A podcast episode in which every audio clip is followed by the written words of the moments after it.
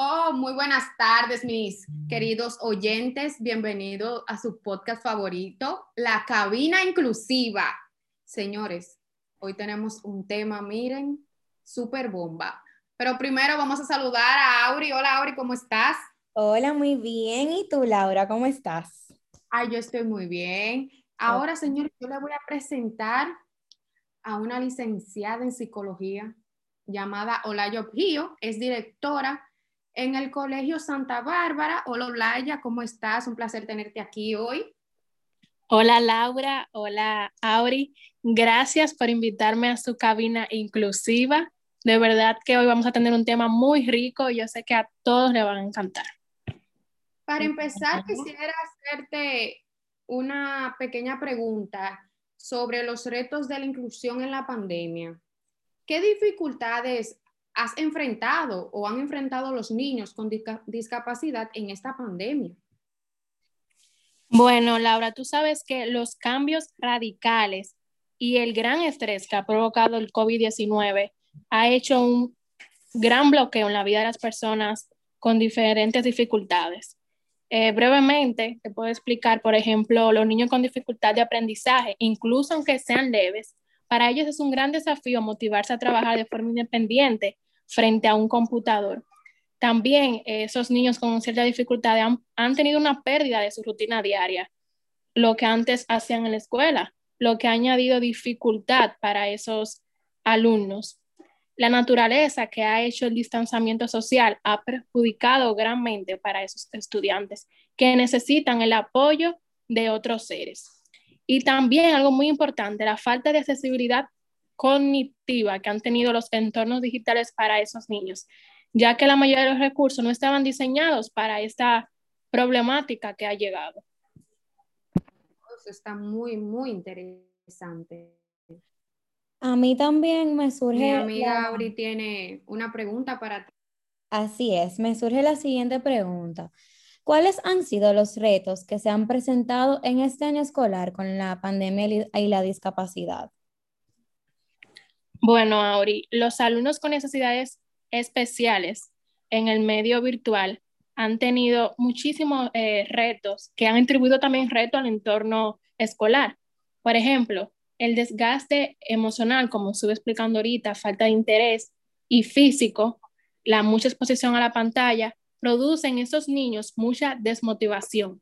Entonces, ¿qué va a pasar cuando los niños tienen esa desmotivación? Los profesores van a estar vuelto loco y para ello va a ser muy difícil medir el aprendizaje a la distancia que necesitan estos niños en un material concreto requerido. También la falta de atención especializada que recibían esos niños en el centro con sus maestras sombra, ya muchos de esos niños no tienen esta, este apoyo en sus casas, lo cual ha sido también un objetivo que ha venido de una manera negativa para nuestro año escolar.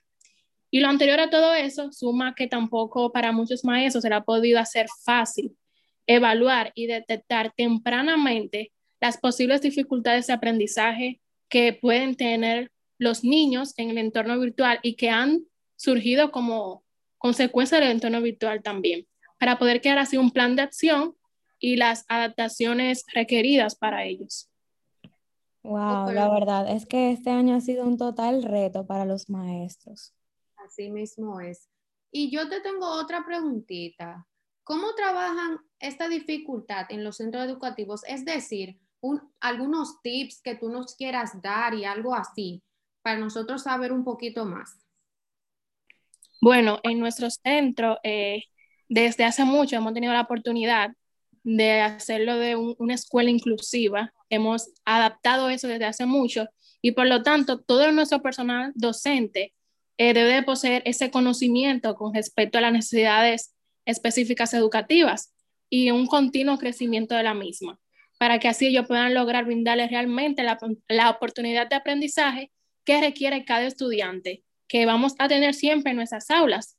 También los profesores coordinan videollamadas con los padres para continuar con el aprendizaje uno a uno específicamente, para saber cómo van sus procesos, para buscar algunas, eh, no sé, necesidades que el niño requiera o también ayudar a los padres cuando están desesperados que no sepan lo que ellos puedan hacer.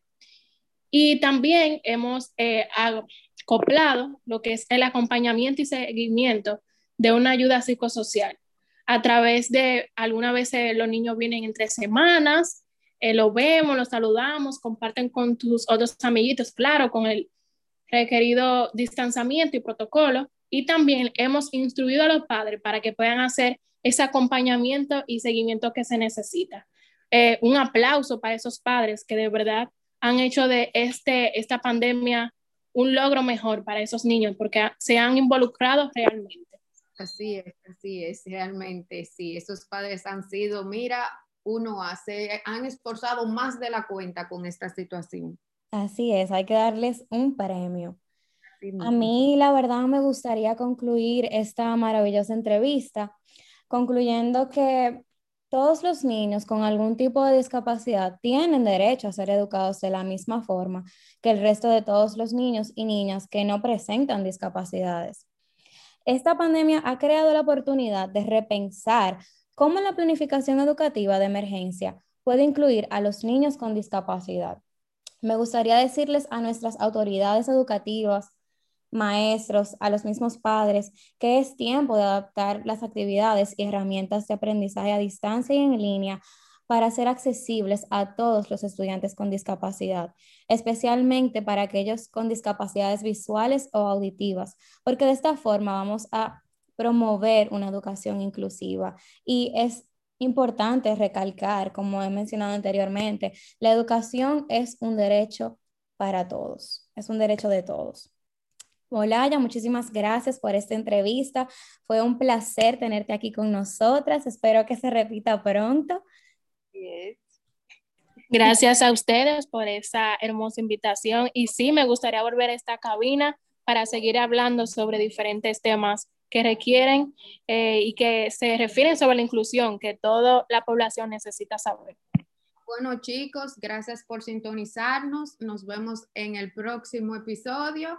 Hasta pronto. Se despide la cabina inclusiva. Bye. Adiós. Bye bye.